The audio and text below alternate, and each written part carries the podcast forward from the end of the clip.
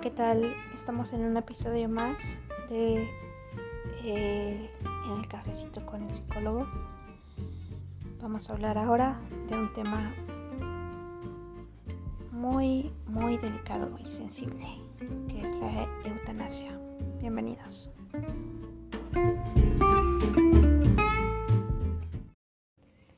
Hola, ¿qué tal? Buenas tardes. Hoy estamos en un episodio más de Un cafecito con el psicólogo.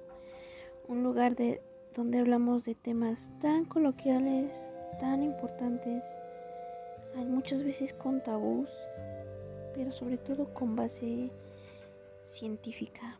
Hoy vamos a tocar el tema un tema muy sensible, al menos para nuestra cultura mexicana, ya que nuestra cultura mexicana pues tenemos la gran mayoría de creyentes en la religión cristiana o católica. Bien, vamos a hablar de la eutanasia, una muerte asistida con dignidad. Veamos.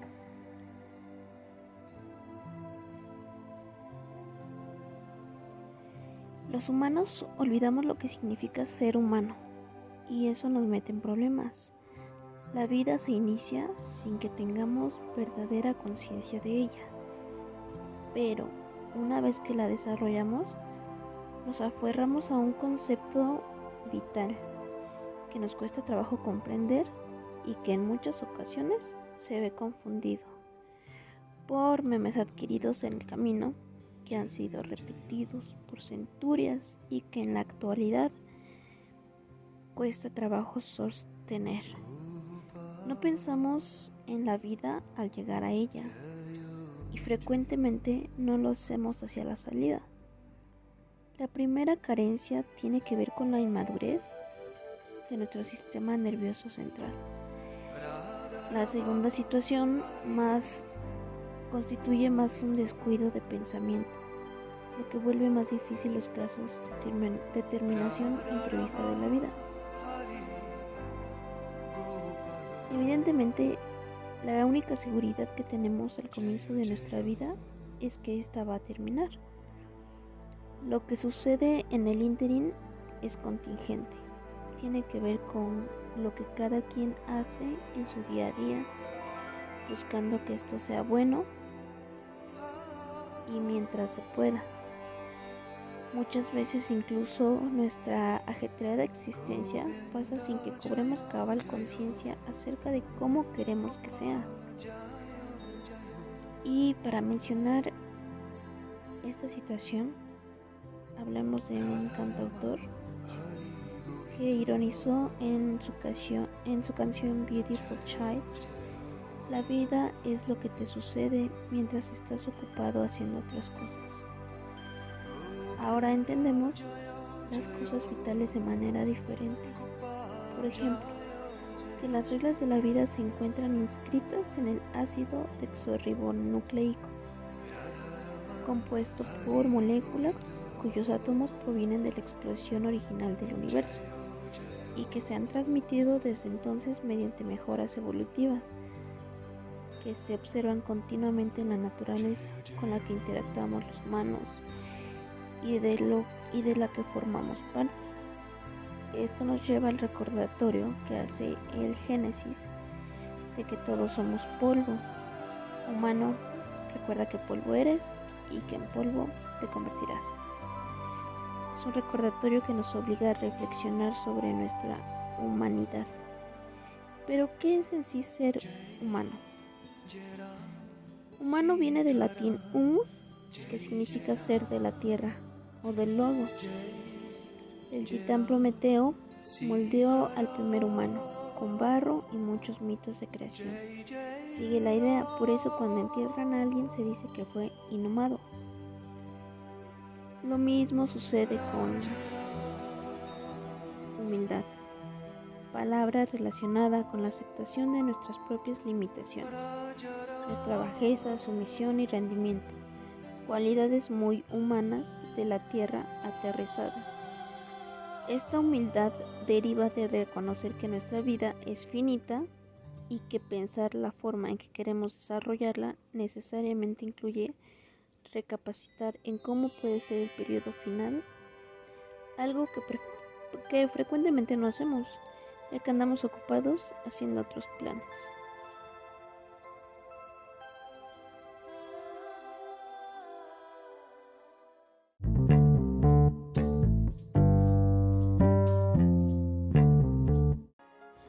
Bien, vamos a hablar brevemente acerca de lo que científicamente se le puede llamar vida. Las cosas han cambiado y actualmente la esperanza de vida también. Ronda ahorita entre los 80 años en países desarrollados, incluido el nuestro, México. El progreso económico de las naciones se ve reflejado en este indicador mejoras en la forma de vida gracias a servicios de saneamiento, comunicación y acceso a la atención de la salud, lo explican. El desarrollo del conocimiento científico acerca de los fenómenos biomédicos ha permitido entender, evaluar y probar formas novedosas de afrontar los problemas de la salud de la sociedad atribuyendo los estados infecciosos a la presencia de bacterias, virus, parásitos y otros gérmenes, y no al destino, la conjunción de las estrellas o la ira divina. El desarrollo de medicamentos antibióticos poderosos que aún así requieren de revisión continua en su efectividad. Las muertes por neumonía endocarditis secundarias hasta estreptococo han disminuido radicalmente en la actualidad. Incluso hemos podido erradicar enfermedades que eran un azote en distintas civilizaciones hace poco más de dos siglos, como la viruela. Mm, lo que nos conlleva decir que esta mayor longevidad, de, longevidad del ser humano en el mundo y en nuestro país ha dado lugar a la aparición de enfermedades crónico-degenerativas con las que se tiene que lidiar. El desarrollo de medicamentos ha permitido reducir la mortalidad por enfermedades cardiovasculares gracias al uso de antihipertensivos para controlar la presión arterial. Pacientes con diabetes se controlan y viven más y mejor. Articulaciones deterioradas son sujetas a cambio quirúrgico y se restituye la calidad de vida.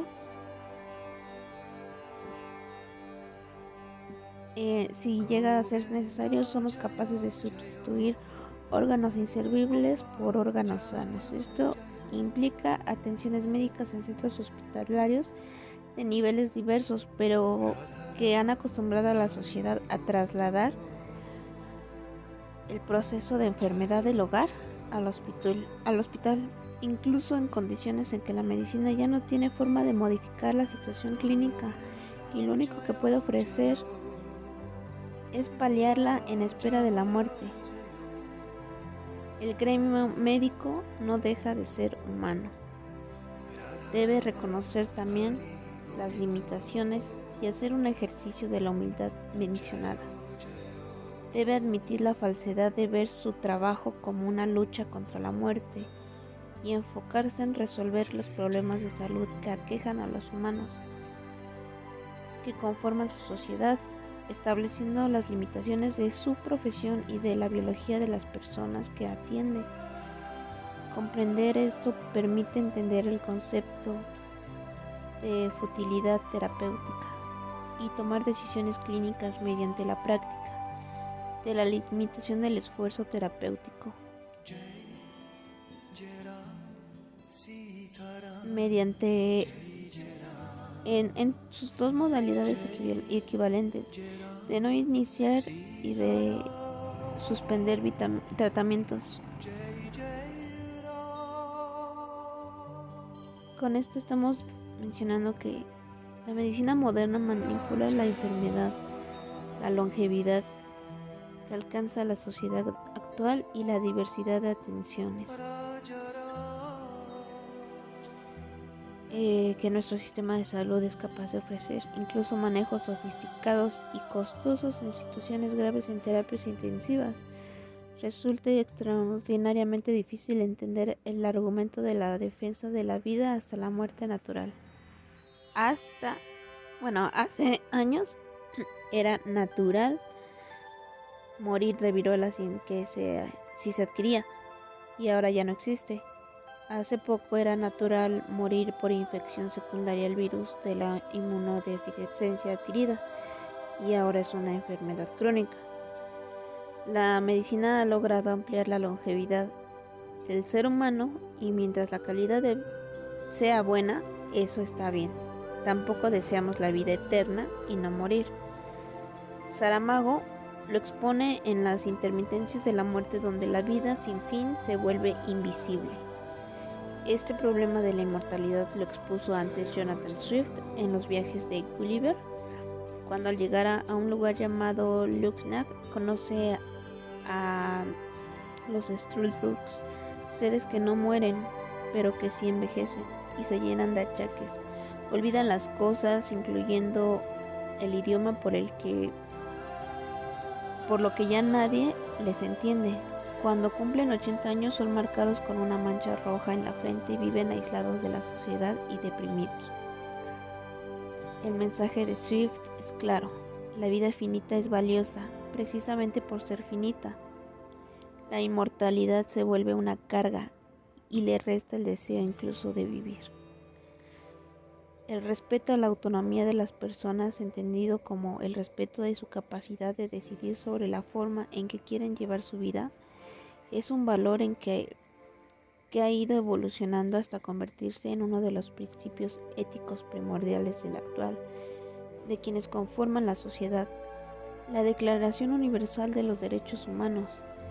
Por un lado, a través de, de los documentos de la OMS y la Constitución Política de México en sí misma y a través de la Ley General de Salud, respetan la autonomía de las personas y le otorgan la prerrogativa de aceptar o no los tratamientos, procedimientos y demás acciones que el sistema médico ofrece a los pacientes para resolver sus problemas de salud. Así, el concepto se rechazó de tratamiento obtiene validez ética y legal al justificar su práctica, incluso de manera adelantada mediante la elaboración de directrices anticipadas, el testamento vital o la voluntad anticipada. Sin embargo, las situaciones que a diario viven los pacientes escapan con frecuencia al control que permite mantener una calidad de vida aceptable y generan estados de sufrimiento que los hacen pensar a ellos, a sus allegados y a sus médicos que continuar en esas condiciones reduce la dignidad del que las sufre. Es injusto y qué más reduce es injusto y qué más eh, valdría considerar alternativas para terminarlas. Se genera la ocasión de valorar decisiones que nadie quiere tomar y muchas veces ni siquiera pensar. Por los memes ancestrales que traemos, la falta de humildad de los miembros del equipo médico y la incapacidad de reconocer la futilidad de las situaciones médicas que enfrentan. Estas decisiones implican la posibilidad de dejar que la vida termine mediante prácticas de limitación del esfuerzo terapéutico en situaciones de futilidad o incluso de acercar el, el inevitable final, accediendo a la eutanasia o suicidio asistido. Con este podcast queremos promover la reflexión y discusión sobre esas decisiones para que en un futuro próximo sean opciones viables para los mexicanos, enfermedades crónicas que llevan a la insuficiencia de diversos órganos como el riñón, el, el corazón, los pulmones, el hígado, el cáncer avanzado, que haya hecho metástasis en diversos órganos, enfermedades neurodegenerativas que paralizan el cuerpo pero no la mente, son solo algunos ejemplos de que se puede aparecer y deteriorar la calidad de vida de las personas al causar sufrimiento por dolor, disnea, incapacidad y deterioro del autocontrol de la vida. Mucha, mucha parte de la sociedad tiene la visión de que se debe luchar por la vida y en contra de la muerte. No, no hacerlo es contrario a la naturaleza humana. Tal vez de manera general resulta correcto pensar así, pero debe ser un pensamiento absoluto. ¿Acaso no debemos ver las cosas de acuerdo con la situación vital de que se trate? Es como ahorita pensemos en el aborto. ¿Cuántas personas no estamos a favor? ¿Cuántas estamos en contra? ¿Por qué no nos detenemos a pensar en que lo que se le llama vida pues es simplemente esto? Estos signos vitales que te indican que estás vivo. Pero tu manera de vivir, todo la, todo las consecuencias que acarrea tener una enfermedad crónica degenerativa, donde todo el tiempo estás sufriendo, pero tu mente y tu corazón, o sea, tu mente está bien, está, está latiendo tu corazón todavía y están funcionando tus pulmones, respiras. Pero ¿qué hay más allá de esa vitalidad? Creo que como dice el texto, los seres humanos hemos dejado a un lado esa parte. El ser humano también lo podríamos llamar que podría tener, detenerse a pensar en tener empatía con las personas que sufren este tipo de Y realmente a mí me gustaría incluir que, bueno, que incluyera mucho la eutanasia por enfermedad, por depresión con cuadro mayor, donde ya se haya llevado por años un control, un seguimiento, y que a pesar de todo eso, pues no ha dado resultado y su calidad de vida va empeorando, la funcionalidad de las personas va disminuyendo pero en México, como decía anteriormente,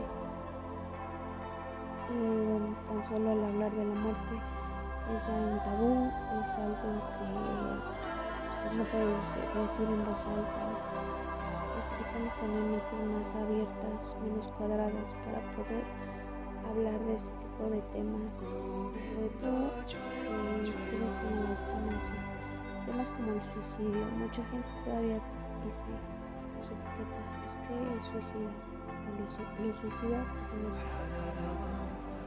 Todos somos seres humanos, pero no todos nos detenemos a pensar un poco en el otro. Somos seres humanos que, por la calidad de vida que llevamos, al menos en este país, es un mundo donde vivimos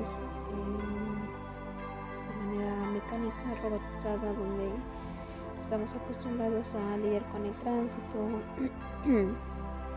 lidiar con el tiempo, llegar a tiempo, salir a tiempo.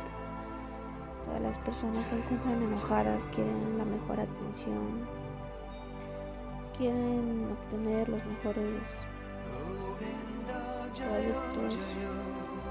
Las empresas quieren obtener solo ganancias que hacen ver qué es lo que, sin hacer un análisis, entender qué es lo que necesita en realidad el consumidor.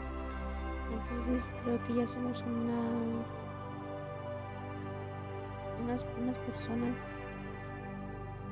que viven bajo un cierto ritmo de vida solo por cumplir con las responsabilidades y muchas veces nos olvidamos de, lo que queremos, de lo que queremos disfrutar tomarnos unos minutos para poder centrarnos en nosotros, poder dormir, poder descansar, no solo hacerlo mecánicamente, poder disfrutar de muchas cosas que hay en la vida, como así se puede decir, pero sobre todo que haya esa empatía en, por ejemplo en los trabajos que si alguien no está funcionando, pues simplemente lo corren y ya lo reemplazan.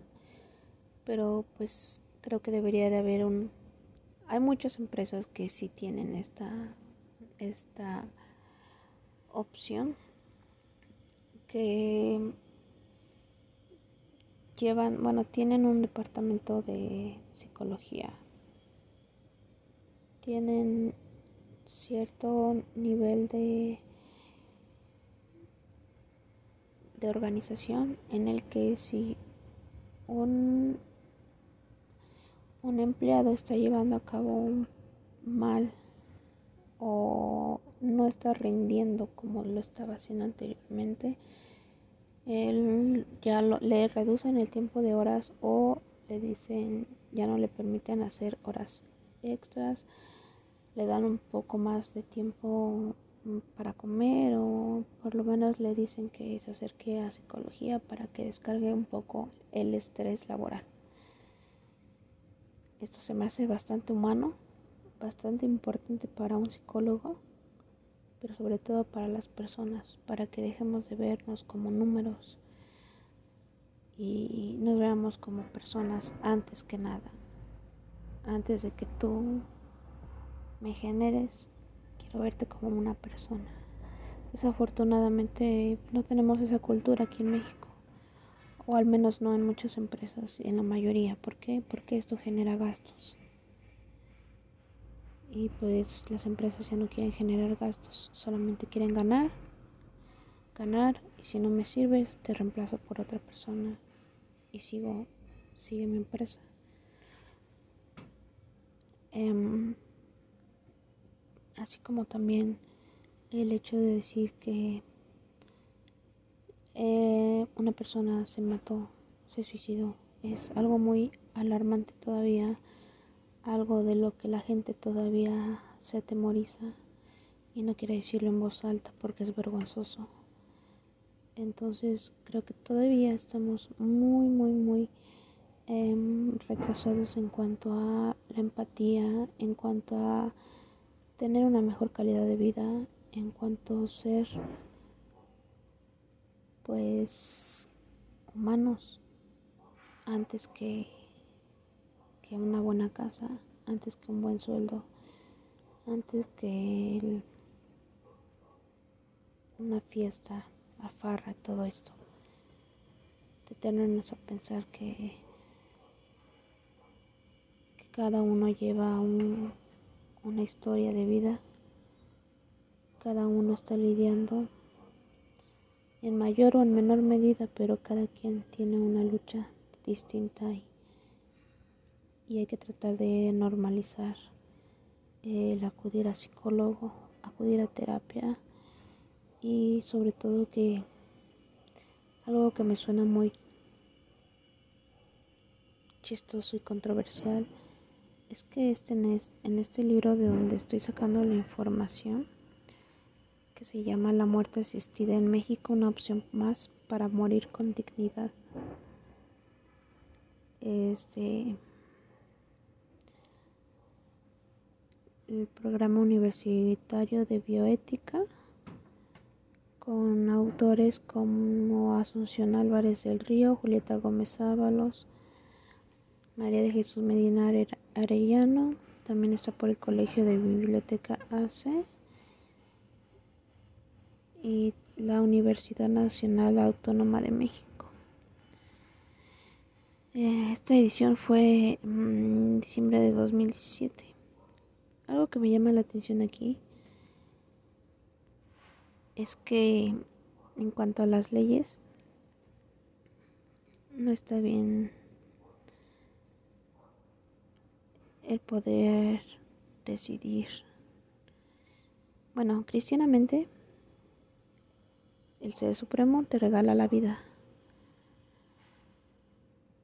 Puedes usar tu vida como mejor te parezca. ¿Por qué? que tienes un libre albedrío. Pero sin embargo este regalo no lo puedes utilizar. Es un regalo que tienes, pero no puedes utilizarlo. Es decir, que no puedes atentar contra tu propia vida porque es un regalo. Y al ser un regalo, el creador pues te da como pues, tiene como una sanción el que tú atentes contra tu vida. Esto en base, bueno, con base a lo que hay en escrituras bíblicas.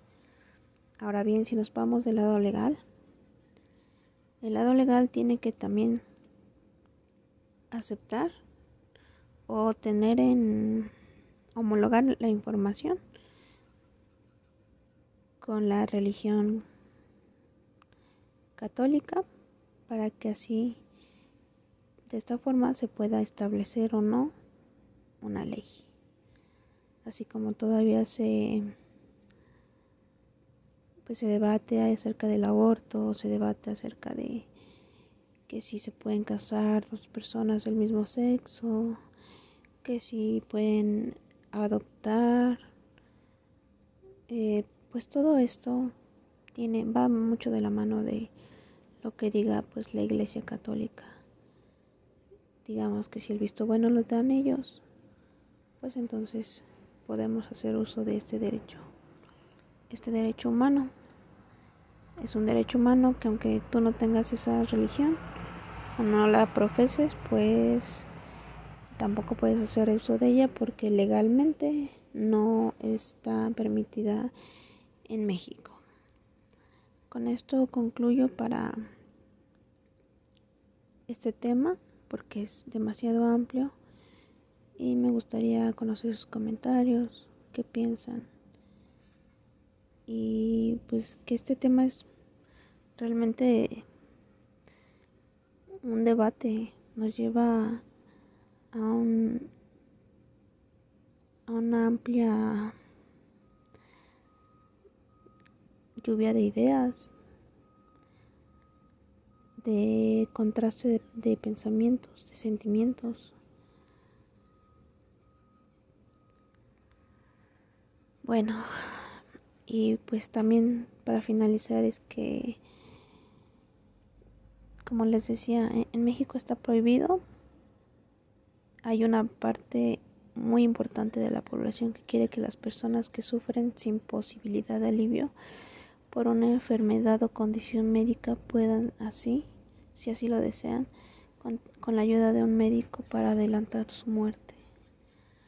La razón para algunas es que ellas se encuentran en esta situación de sufrimiento, la de otras que están sanas o creen estar, estarlo es que saben que en un futuro pueden llegar a padecer enfermedades crónicas o las complicaciones de la vejez en circunstancias en las que podrían preferir morir a seguir viviendo. Para ellas, defender que la muerte asistida sea una opción legalmente permitida no significa necesariamente que vayan a utilizarla. De hecho, será una minoría la que opte por ella si recibe atención paliativa adecuada, pero saber que al final de la vida se puede elegir cómo y cuándo morir, da tranquilidad para poder seguir viviendo. Lo mismo que para un enfermo que sabe que tiene poco tiempo de vida que para quien espera que le queden muchos años. Entonces no es necesario o no quiere decir que porque se permite el aborto todas las chicas van a embarazarse y van a ir a abortar porque tienen ese derecho. El derecho de la eutanasia no quiere decir que que pues con eso lo vamos a hacer uso, sino que como toda ley debe de, llegar de llevar un progreso, debe de llevar a cabo ciertas circunstancias por las cuales pueda ser viable para este tipo de casos. Les agradezco mucho su atención, que tengan una linda tarde.